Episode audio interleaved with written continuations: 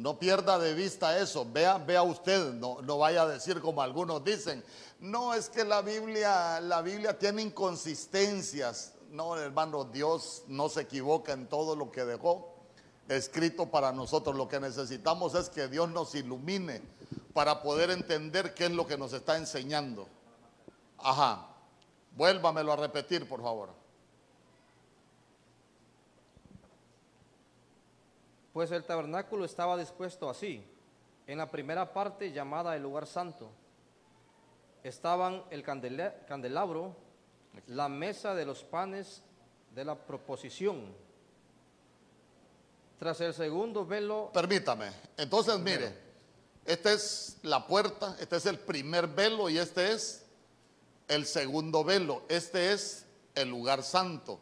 Vea usted que en el diseño original estaba el candelero o candelabro, estaba la mesa con el pan de la proposición y en el lugar santo estaba el altar del incienso.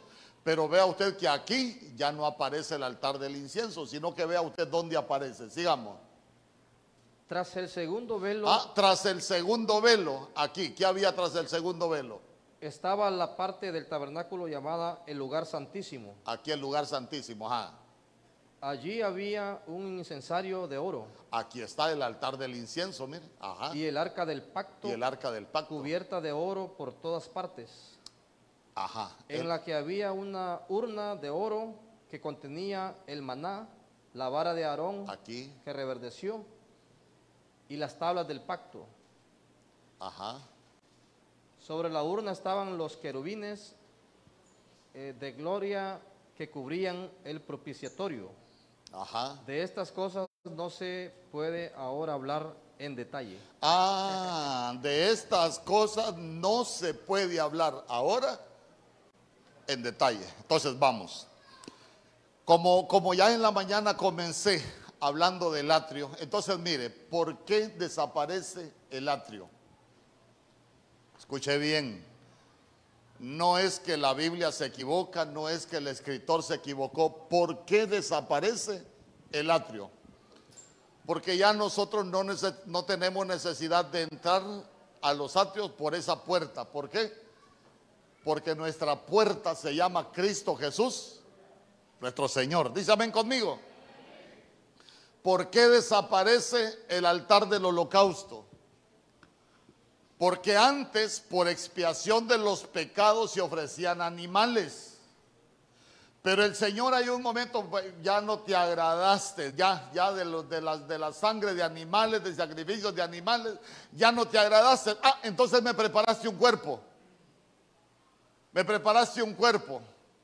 Entonces le preparan un cuerpo y él viene a morir y la Biblia dice que ese sacrificio de Cristo Jesús fue ofrecido de una sola vez y para siempre. Entonces como es ofrecido de una sola vez y para siempre, desaparece el, el- ojo, desaparece el altar del holocausto.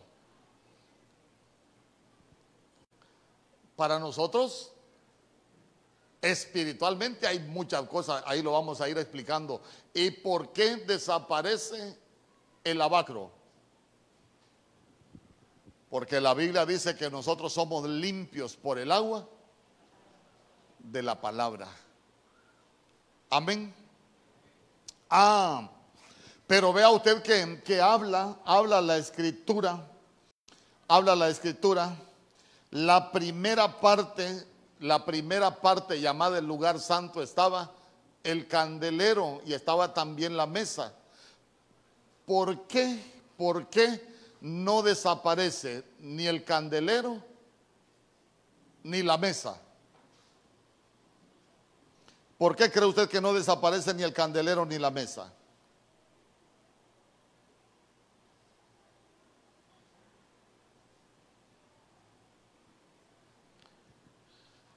¿Qué representa el candelero?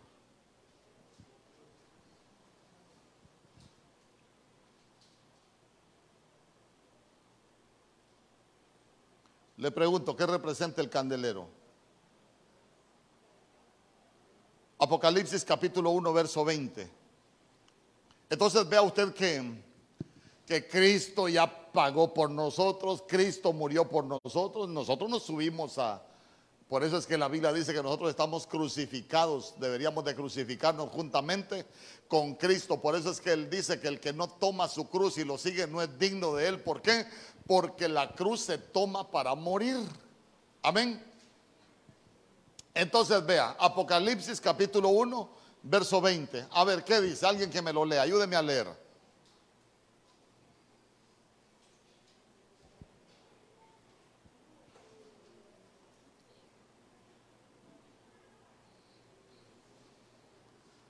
Vamos, hombre. Rápido, alguien que me lo lea ahí. Para que avancemos, si no, no vamos a estudiar El nada. misterio de las siete estrellas que has visto en mi diestra y de los siete candeleros de oro. Las siete estrellas son los ángeles de las siete iglesias y los siete candeleros que has visto son las siete iglesias. Ah, entonces, ¿qué representa el candelero? Ah, la iglesia, la iglesia. Entonces, entonces ya se dio cuenta que el candelero es la iglesia. Fíjese que hay detalles que nosotros necesitamos aprender. Por ejemplo, el candelero, si estamos en, así como estamos en, en esta dirección, si estamos en esta dirección para, para llegar al lugar santísimo, ¿sabe usted que el candelero siempre alumbra hacia el frente? ¿Por qué alumbra hacia el frente? Porque el candelero, en el candelero lo que se ponen son las lámparas. Amén.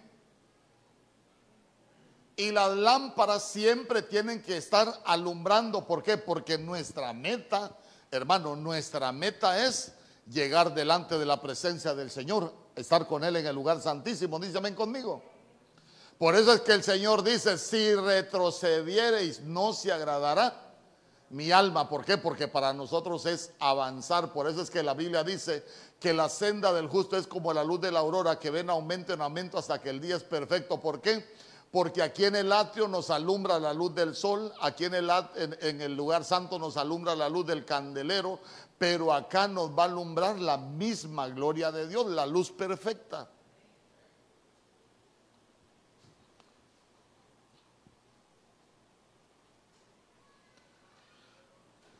Entonces, como, como estamos, como estamos en el, en el lugar santo, y vea usted que en el lugar santo tampoco desaparece la mesa y tampoco desaparece el pan. ¿De qué madera era la mesa? Madera de acacia. ¿Qué nos enseña la madera de acacia? La madera de acacia era una madera que no se corrompe.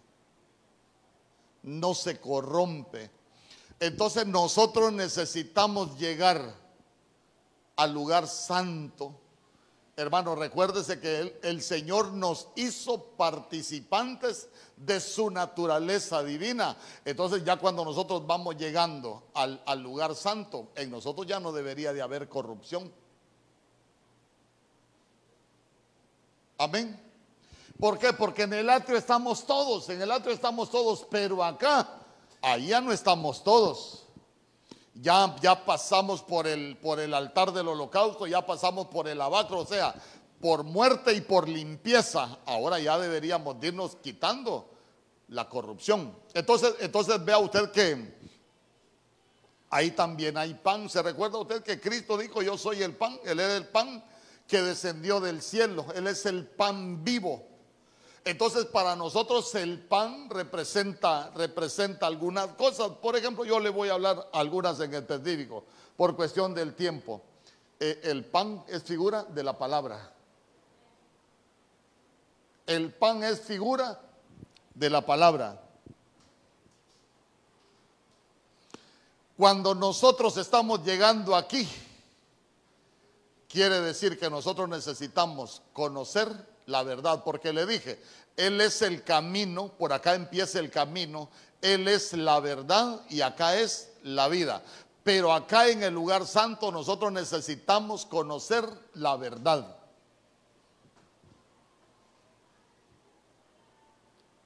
Y ahí sí, que es la verdad.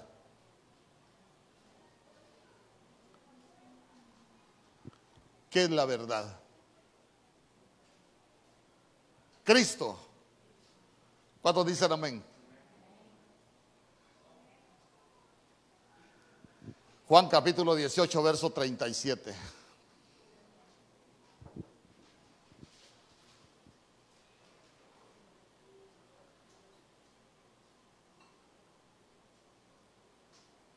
Juan capítulo 18, verso 37. Recuérdese, la Biblia dice en Romanos capítulo 10, verso 4, ahí en la Biblia Kadosh dice, porque la meta a la que el Tanakh apunta es al Mesías. Todo el Antiguo Testamento apunta al Mesías. Y si estamos hablando del Mesías, estamos hablando que nos enseña a su propósito, a su comisión con el cuerpo físico, pero también nos habla del cuerpo místico, de lo que iba a pasar con la iglesia. Entonces, entonces vamos. Le dije Juan capítulo 18, verso 37. Leámoslo, leámoslo, lea su Biblia. Le dijo entonces Pilato, luego, ¿eres tu rey?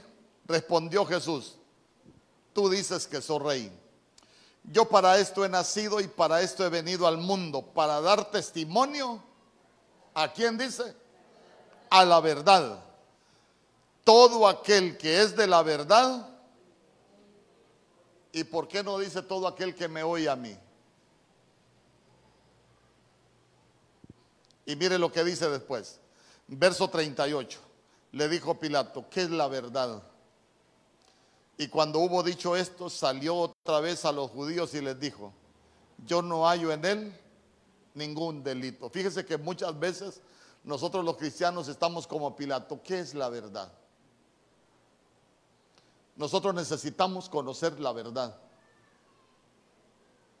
¿Por qué? Porque Cristo dijo, yo soy el camino, la verdad y la vida. Mano, es que esto... Le voy a hacer una pregunta y usted me la contesta. ¿Qué pasó con Judas? Si Cristo dijo, yo soy el camino, la verdad y la vida, ¿qué pasó con Judas? ¿Conoció la verdad Judas? Le pregunto, ¿conoció la verdad Judas? ¿O solamente conoció a Cristo? Y Cristo dijo que Él es la verdad. Mire, la Biblia tiene unas cosas, hermano, bien tremendas.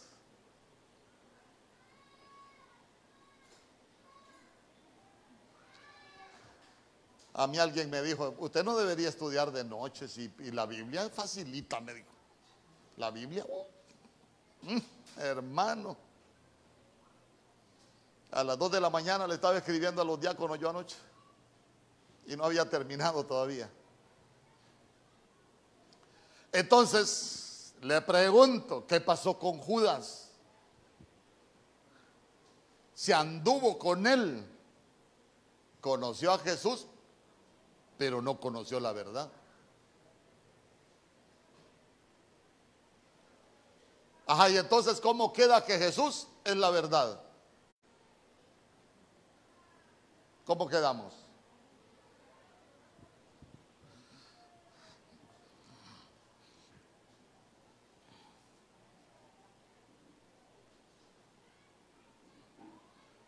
Juan capítulo 8, verso 31. Vamos a ponerle más salsita, más chimichurri a la carne. Vamos a ponerle más salsita. Dijo entonces Jesús a los judíos que habían creído en él. ¿Está leyendo conmigo? Ay, hermana, es que si usted no lee, olvídese. Va a ser como aquel que dice la Biblia que cuando le están predicando ve su rostro en el espejo, pero al salir no se acuerda cómo es. A la Biblia, a la iglesia hay que traer Biblia. Sin espada no hay conquista.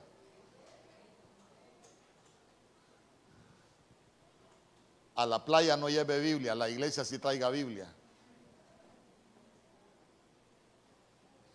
A Wendy's, a Pizza Hut no lleve Biblia, a la iglesia traiga Biblia.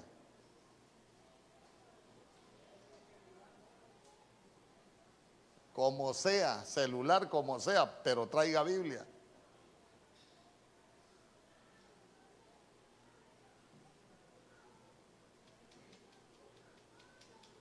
Hermano, el revisar la Biblia nos, nos da nobleza. ¿Se recuerda de los berianos? Dice la Biblia que los berianos eran más nobles que los de Tesalónica. ¿Por qué? Porque cuando Pablo predicaba, verificaba si lo que Pablo les decía era cierto. Y a usted lo puedo engañar. Pero yo no quiero engañarlo, quiero que aprenda. Dijo entonces Jesús a los judíos que habían creído en él, si vosotros permaneciereis en mi palabra, seréis verdaderamente mis discípulos. ¿Y qué dice el verso 32? Y conoceréis la verdad, pero pero ya no habían creído en él, pues. Les está hablando a los que habían creído en él. Si vosotros, si ustedes permanecen en mi palabra, van a ser mis verdaderos discípulos. El ser mis verdaderos discípulos los va a llevar a qué? A conocer la verdad. Y la verdad los hará libres.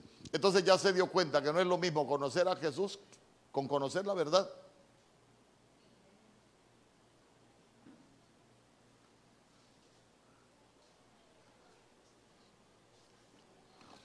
Entonces yo quiero que nosotros aprendamos a conocer la verdad, hermano. Es que, es que la, la verdad es la que trae libertad. Yo le pregunto, cristianos que se convirtieron hace años y que todavía viven en pecado, yo le pregunto, ¿han conocido la verdad?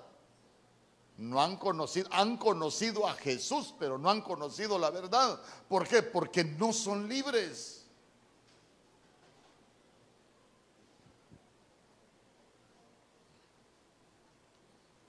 Entonces, mire, primero hay que creer, después hay que permanecer, después hay que llegar a ser un verdadero discípulo para conocer la verdad. Y la verdad es la que va a traer libertad a nuestras vidas.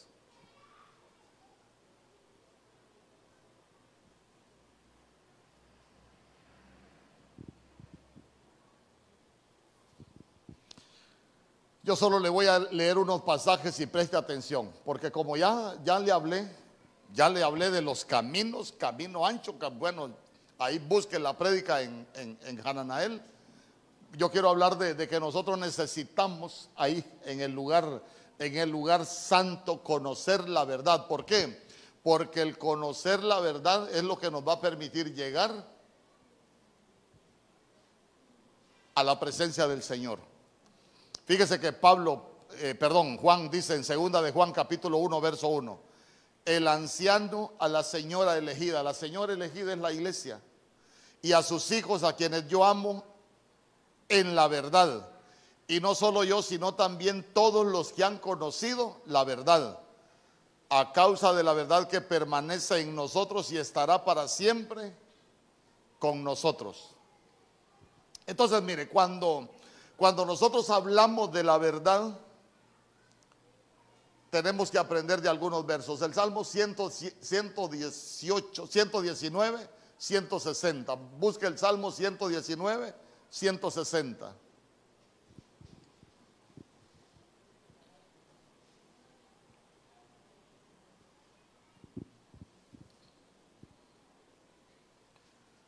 ¿Ya lo tiene? ¿Qué dice?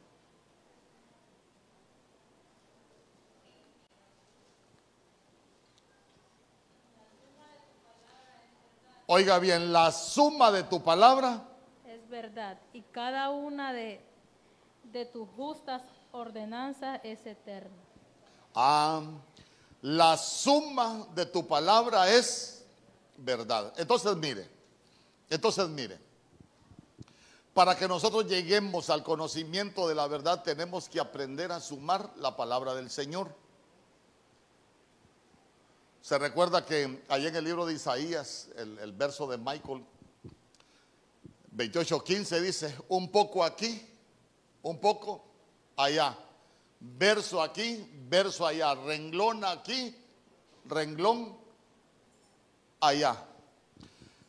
Sabe que, sabe que el pueblo de Dios se va llenando de medias verdades que no lo llevan al conocimiento de la verdad para ser libres. Le voy a poner un ejemplo de medias verdades. Yo conozco a alguien que vive en pecado, le gusta pecar, practica el pecado y dice, mire cómo vivo yo y a mí no me pasa nada porque Dios me ama. Porque Dios es amor. Le pregunto yo, ¿cierto o falso? ¿Ah? ¿Dios es amor? Ah, claro, claro. Pero para que nosotros conozcamos la verdad deberíamos agregarle la otra parte. Pero también es fuego consumidor. Ah, y si queremos seguirle agregando para conocer la verdad, Dios al que ama y al que toma por hijo, Dios al que ama lo disciplina y corrige a todo el que toma. Ah, entonces ahora, ahora sí, analicemos si conoce la verdad si fuera, si fuese amado por Dios. Es que la gente dice, es que Dios nos ama a todos. Mentira, la Biblia dice, Dios ama al que le ama. Y el Señor dice que el, que el que lo tiene en poco, Él también lo va a tener en poco. Entonces muchos vivimos bajo el engaño. ¿Sabe por qué? Porque no conocemos la verdad. Conocemos de Jesús, hemos oído de Jesús, pero no conocemos la verdad. Porque si usted es hijo, hay corrección. Si el Señor lo ama, hay disciplina. Quiere que le dé un ejemplo. David, David lo que significa es amado de Dios. Se recuerda allá en segunda de, en segunda de Samuel capítulo 11, allá cuando había guerra contra los hijos de, Amón y de Moab, y dice, y era tiempo que los reyes salían a la guerra, mas David se quedó en el palacio. Eh, se quedó en el palacio, hermano, mire, tiempo, el tiempo ocioso del cristiano solo sirve para llevarlo al pecado. ¿Por qué? Porque David se quedó en el palacio, no fue al lugar donde debía estar, vio a Betsabé, se metió con ella, cometió adulterio, mandó a matar a uno de sus mejores amigos y, se recuerda que le vinieron cosas terribles.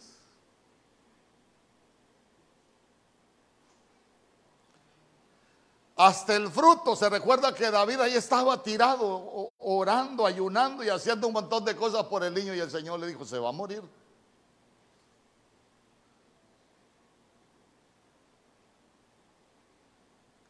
Y se recuerda cuando llegó el profeta. Mira, David, fíjate que vengo a contarte una historia bien bonita. Fíjate que un viajero vino a la casa de un hombre rico y el hombre rico tenía muchas posesiones, muchos animales, pero no vas a creer, David, que había un hombre pobre que tenía una ovejita que la amaba como a su, como a su hija. Y sabes que el hombre rico cuando vino el viajero, ojo, viajeros son espíritus ancestrales de corrupción, para que usted sepa. Y fíjate que, fíjate que vino, el viajero y sabes qué hizo el hombre rico David. Eh, en vez de matar uno de sus animales, agarró la, la, ovejita de aquel hombre. David, ¿qué debemos hacer con, con el hombre que hizo eso? Hay que matarlo, dijo David. Y se recuerda lo que le dijo Natán, ese hombre eres tú, le dijo. Y lo agarra el Señor. Mire, aquí vamos con lo devocional Estoy enseñando, pero vamos con lo devocional para nosotros. Cuando usted comete un pecado, tal vez usted no, tal vez el que está a la par suya comete un pecado y no le pasa nada, más bien debería de preocuparse y no alegrarse. ¿Sabe por qué? Porque si alguien peca, no hay disciplina, no hay corrección de parte de Dios, puede ser que ni lo esté amando ni lo tenga por hijo.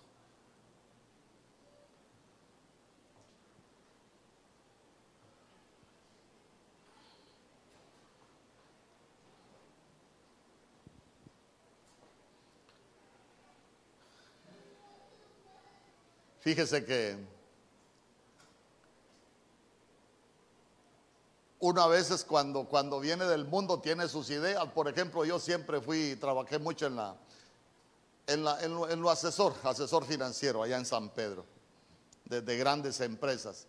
Pero yo también ayudaba a gente y bueno, decía yo que ayudaba, pero una vez me buscó una persona para hacer un trabajo. Entonces eh, me preguntó cuánto le iba a cobrar. Fíjese que por cada trabajo que yo le iba a hacer, generalmente uno cobraba en aquel tiempo 1500 lempiras. Pero la señora me caía mal. Yo sé que a usted no, porque usted es un lindo cristiano. Y yo dije, esta, fíjate, le digo a mi esposa que aquella vieja me buscó para que le haga un trabajo. No se lo quiero hacer. Pero empezó a insistirme. ¿Y sabe qué le dije yo? Bueno, le dije, si me paga nueve mil pesos por cada uno, se lo hago. Si no, no. Hermano, de mil quinientos a nueve mil pesos. Eran siete mil quinientos lempiras que yo le estaba cobrando injustamente. Entonces vine yo y, y, y le cobré. Eran como 10 trámites. Eh, solo un día me gané como, como 100 mil pesos. Y yo contento con los 100 mil pesos. Ay, hermano, al ratito me llama mi esposa. Fíjate que se enfermó la niña. ¿Y sabes cuál es el problema? No sé lo que tiene. Y empezamos, hermano. Aquellos 100 mil pesos. Ay, hermano. Y en vuelta con la cipote enferma, el carro. Ay, hermano, hasta los bienes de mamita perdimos. Entonces, ¿sabe qué aprendí yo? Lo que es justo. Porque ya vi que ya no me dejaban retosar a mí. Ya me llevaban por el camino estrecho. Pero si hubieran dado por el camino ancho, uno lo hace, lo vuelve a hacer y no pasa nada. Mire, yo he conocido cristianos, por ejemplo, que que compran cosas robadas. Yo espero que usted no compre cosas robadas.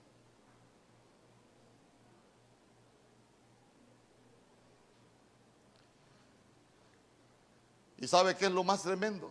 Yo espero que usted no compre ni, ni, ni celulares en ganga. Porque usted no sabe si para venderle un celular barato a usted mataron a alguien allá en San Pedro, en Teucigalpa. Y sabe que a uno después le vienen unas cosas terribles en la vida y la gente termina echándole la culpa al diablo. Y el diablo no tiene nada que ver, sino lo que hizo espiritualmente. ¿Por qué? Porque ya nosotros nos vamos, ya conociendo la verdad, conociendo la verdad, nos vamos a segunda de Samuel capítulo 3 verso 29, una entidad que se conoce como el vengador de la sangre. La gente dice, pero yo no lo hice, yo solo lo compré, pero sabe, él sabe lo que está haciendo. Entonces lo que está trayendo sobre su vida es una entidad que se llama el vengador de la sangre. Eh, flujos, son enfermedades, son problemas en los huesos, hermanos, es escasez, es ausencia de paz por eso, mire, cuando alguien tiene un problema de ese tipo, revísese.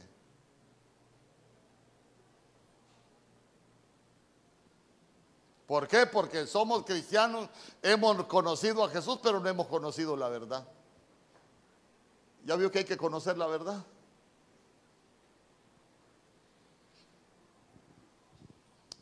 Fíjese que nuestro Señor Jesús cuando, cuando estaba hablando allá, en Lucas capítulo 24, por ejemplo, usted se recuerda que en Lucas 24 ya nuestro Señor Jesús está resucitado.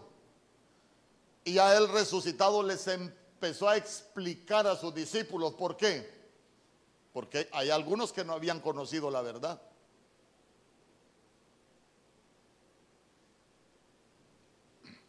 A ver, después de que nuestro Señor Jesús muere, se recuerda que, que todos los discípulos se dispersaron.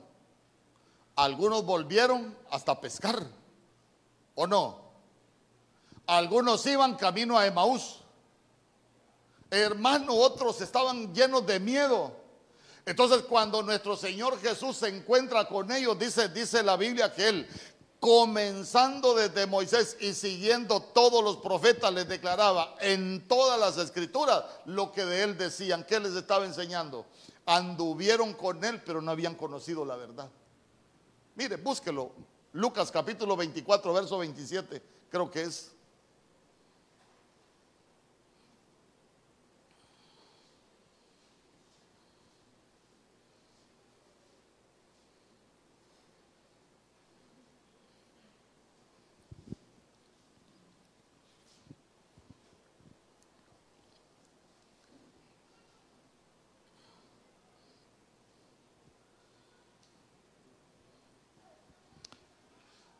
¿Ya lo tiene? ¿Qué dice? Lucas capítulo 24, verso 27.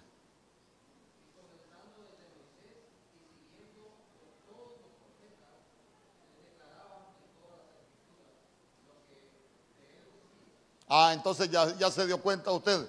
La suma de tu palabra es verdad. Mire, comenzando desde Moisés, hermano, desde el principio. Y siguiendo por todos los profetas, les declaraba en todas las escrituras lo que de él decían. Y os le voy a leer otro verso, Lucas capítulo 24, verso 44. Dije, les dijo, estas son las palabras que os hablé estando aún con vosotros, que era necesario que se cumpliese todo lo que está descrito en mí en la ley de Moisés, en los profetas y en los salmos. Entonces les abrí el entendimiento para que comprendiesen las escrituras. ¿A dónde lo quiero llevar con todo esto? Que nosotros necesitamos aquí, en este lugar, conocer la verdad. Hermano, porque si no llegamos al conocimiento de la verdad, vamos a estar todavía. ¿Dónde vamos a estar todavía cuando no conocemos la verdad? Vamos a estar aquí, mire, en el atrio. En el atrio.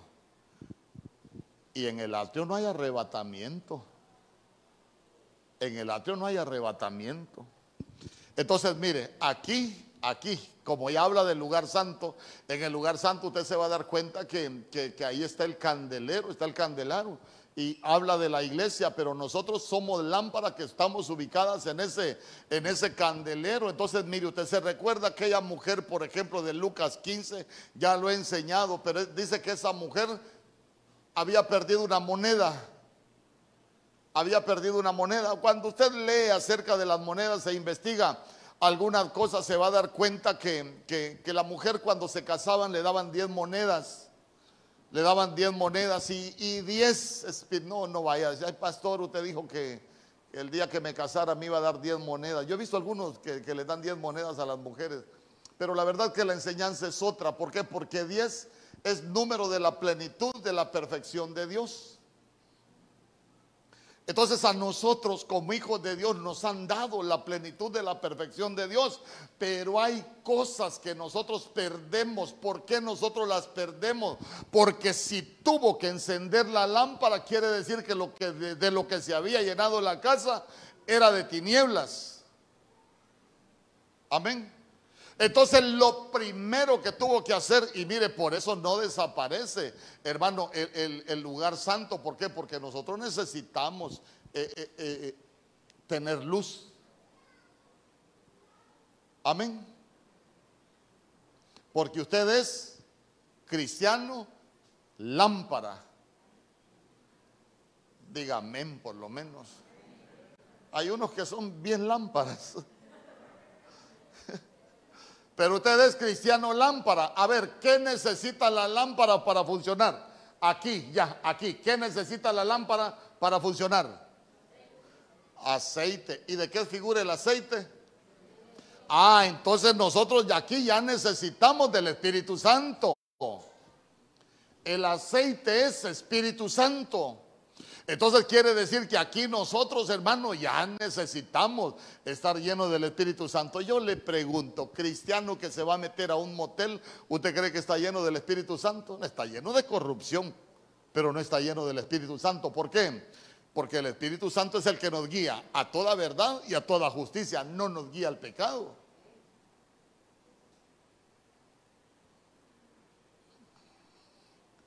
Ni sé cuánto tiempo llevo.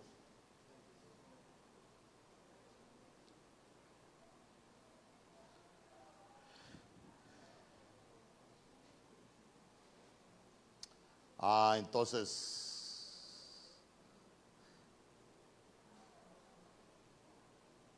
¿a dónde lo quiero llevar con todo esto que le estoy explicando?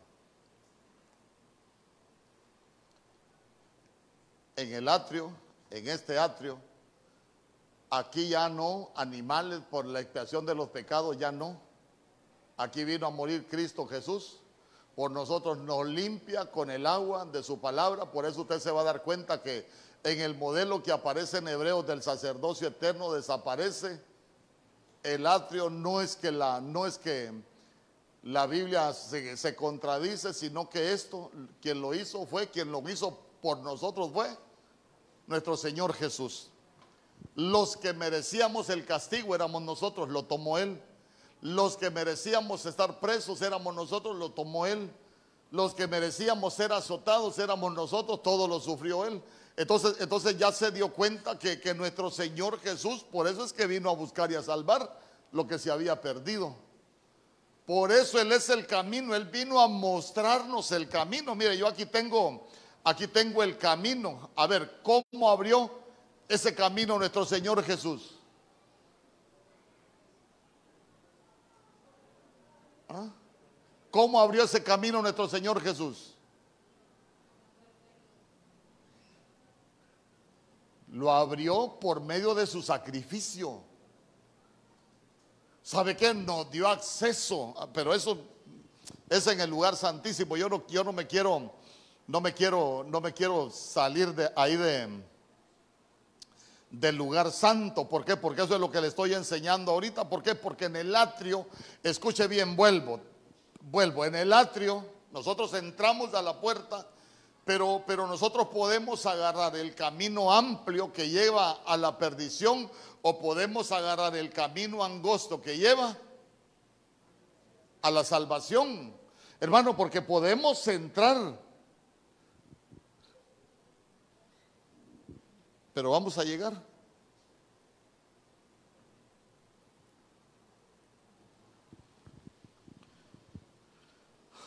Entonces, nosotros como pueblo de Dios necesitamos conocer la verdad. ¿Sabe por qué? Porque la verdad es la que nos va a hacer libres.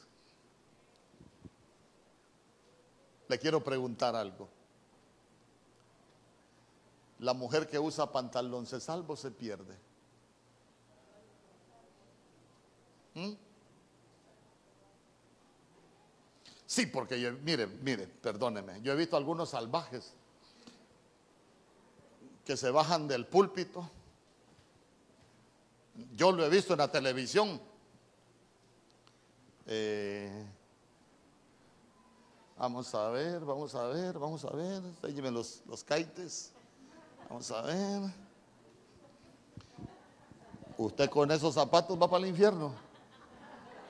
No, yo no sé si usted los ha visto. Ay, hermano, entendamos algo, no es por nosotros. No es por nosotros. Es por el sacrificio de Cristo Jesús. Hermano, si, si nosotros somos de los peores hijos con el mejor padre. E, entonces vea usted que grábese esto en su corazón, no es por nosotros, es por el sacrificio de Cristo Jesús. Claro, por eso es que Él dice, nosotros ya lo conocemos a Él, tenemos que aprender a permanecer en su palabra. ¿Se recuerda lo que Él dijo en Juan capítulo 15, verso 5, por ejemplo? Que Él es la vid, nosotros somos los pámpanos y que si permanecemos vamos a llevar mucho fruto porque separados de Él nada podemos hacer. Entonces aprendemos a permanecer, nos convertimos en verdaderos discípulos. Perdóneme, ¿y por qué dijo él en Juan 8 que hay que llegar a ser verdaderos discípulos? ¿Será que hay falsos discípulos de Jesús? Hay falsos discípulos de Jesús. Hay seguidores de lejos de Jesús. Hay seguidores de noche de Jesús.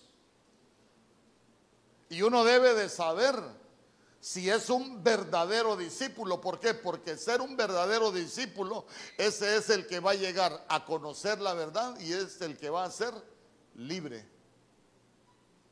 Le pregunto, Cuando, cuando la Biblia habla de Marta, María y Lázaro, Le quiero preguntar, ¿Lázaro conocía a Jesús? Pero no conocía la verdad. ¿Y qué dice la Biblia? Lázaro al que Jesús amaba, pero Lázaro no conocía la verdad. Es más, es más, todavía cuando sale de la tumba, sale atado. ¿Y qué orden dio nuestro Señor Jesús? Desátenlo y déjenlo ir. ¿Sabe usted que el cristiano necesita morir, pero también necesita resucitar para poder ser desatado? Entonces, ¿cuál es el problema? Si usted lo aprende espiritualmente conmigo, cristiano que no ha muerto, no ha resucitado. ¿Cuándo, cuando usted, cuando usted nota que alguien no ha muerto? Cuando no ha muerto a la carne. La gente vive pecando, entonces quiere decir que no ha muerto a la carne. Y si no ha muerto a la carne, ¿cómo va a resucitar? Y si todavía no ha resucitado, peor para que sea libre de las ataduras. Entonces cada uno de nosotros, ya voy terminando, ¿qué necesitamos aprender? Hermano, que nosotros necesitamos morir. Ay, hermano, porque mientras no muramos, difícilmente vamos a, a seguir avanzando, a seguir avanzando. Entonces, entonces vea usted que Cristo Jesús ya murió por nosotros.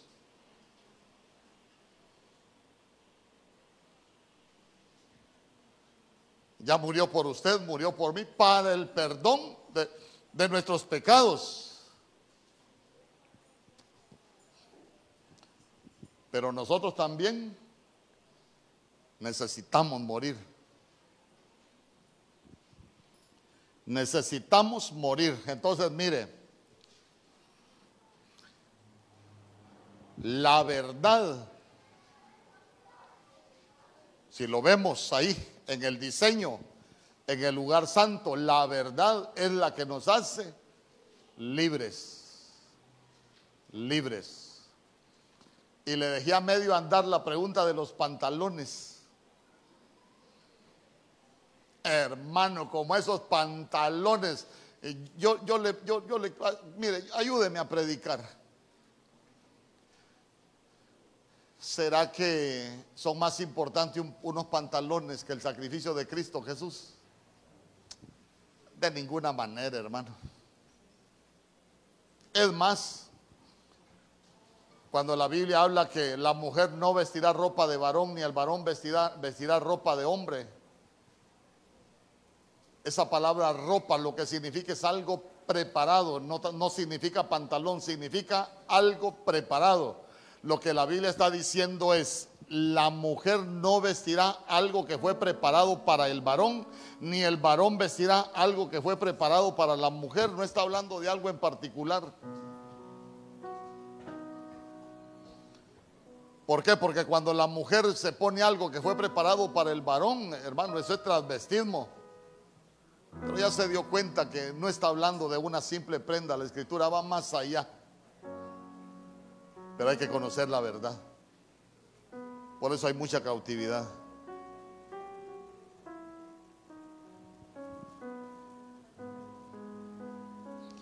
Pero note usted que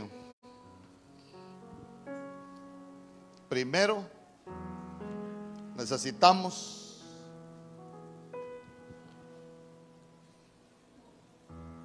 conocer el camino.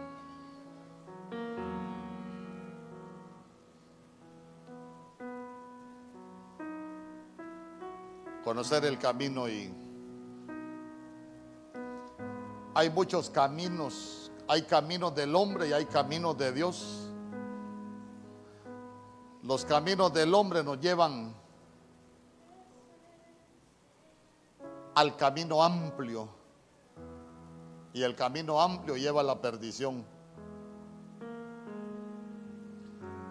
Hablábamos del camino al campo. El campo es el mundo. Hay camino que nos lleva al mundo. Y la Biblia dice que el que se hace amigo del mundo se constituye en enemigo de Dios. Sabe que en los caminos del hombre aparece camino de rebelión. aparece el camino de la mentira, el camino de la perversión, el camino de los impíos, el camino de los malos. Cuando hablamos de los caminos del hombre, hablamos del camino de los necios, camino de los transgresores. Cuando hablamos de los caminos del hombre, dice que hay caminos que son torcidos, pero cuando hablamos de los caminos de Dios, que nos llevan al camino estrecho, es el camino del justo, el camino de la perfección, del testimonio. Cuando hemos cambiado nuestra manera de actuar, cuando habla de el camino de la verdad, de los frutos el camino de los buenos, andar por el camino de la sabiduría, andar por el camino de la santidad, de la paz. Todos estos caminos nos llevan a ese camino estrecho que nos lleva a la vida, a la vida en el Espíritu, a la vida eterna.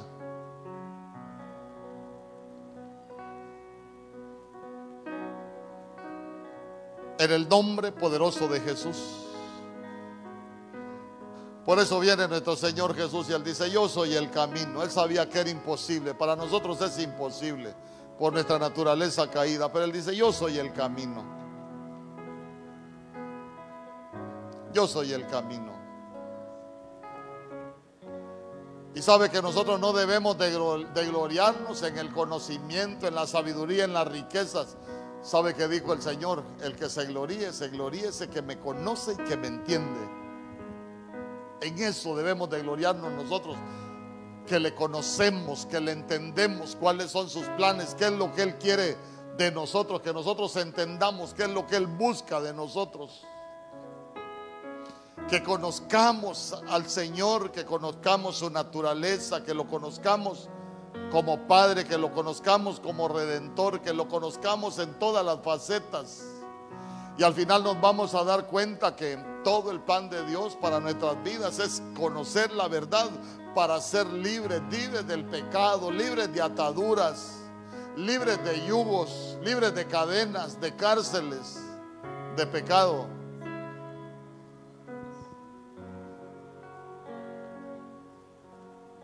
Por eso mire qué hermoso. Cuando vimos los diseños que ahí en el lugar santo siempre está la mesa y los panes.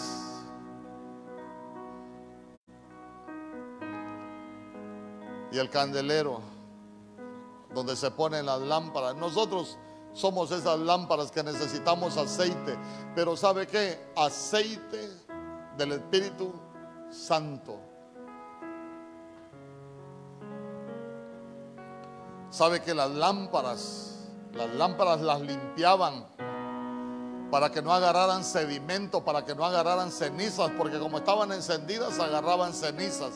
Entonces las lámparas las tenían que limpiar. Nosotros somos lámparas que necesitamos estarnos limpiando periódicamente de toda ceniza. ¿Sabe que ceniza es aquello que malo que teníamos nosotros, que el fuego del Espíritu lo quemó, pero una vez que lo quemó ya no nos sirve, tenemos que desecharlo todo lo que no le agradaba al Señor, que el fuego del Espíritu ya quemó, desecharlo.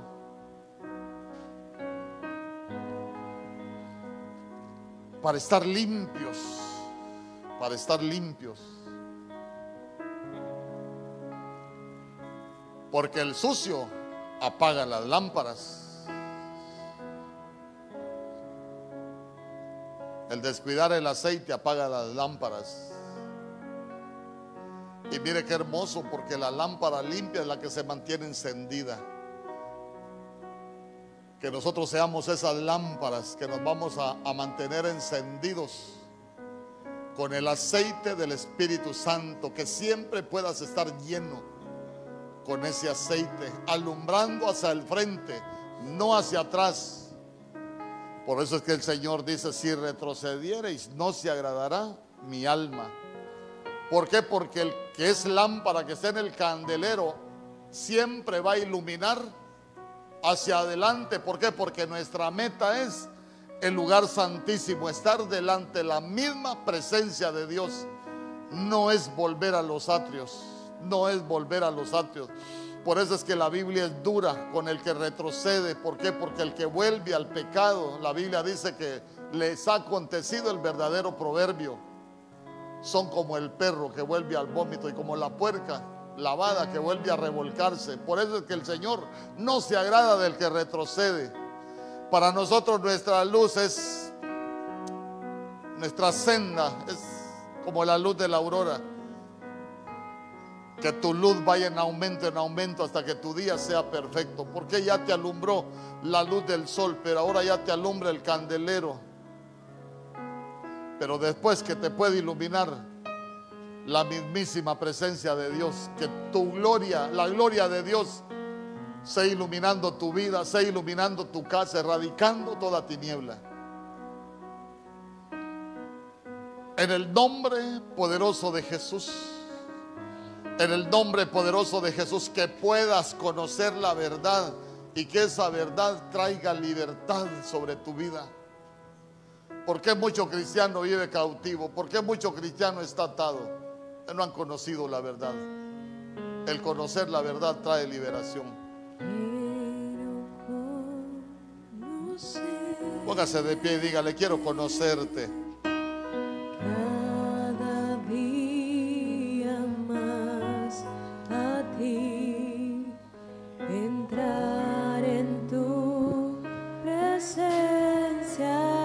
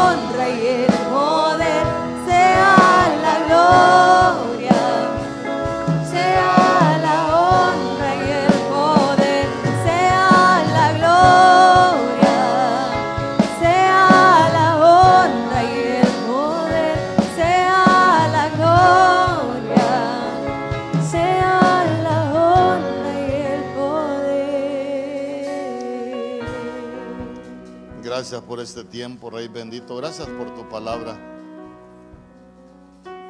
Ayúdanos a, a permanecer en ti.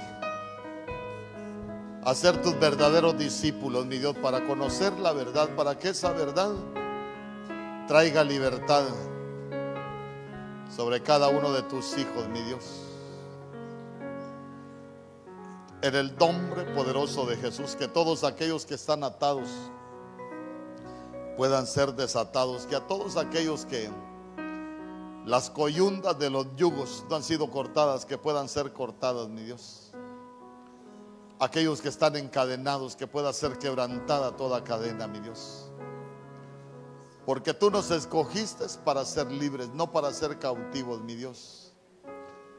Por eso te damos gracias, te damos gracias, Padre, por tus planes. Porque aún sin merecerlo, tú tenías un plan para nuestra vida, para nuestra redención. En el nombre poderoso de Jesús, gracias porque aún siendo merecedores de la muerte, tú mandaste a tu Hijo amado a morir por nuestros pecados, por el perdón de nuestros pecados.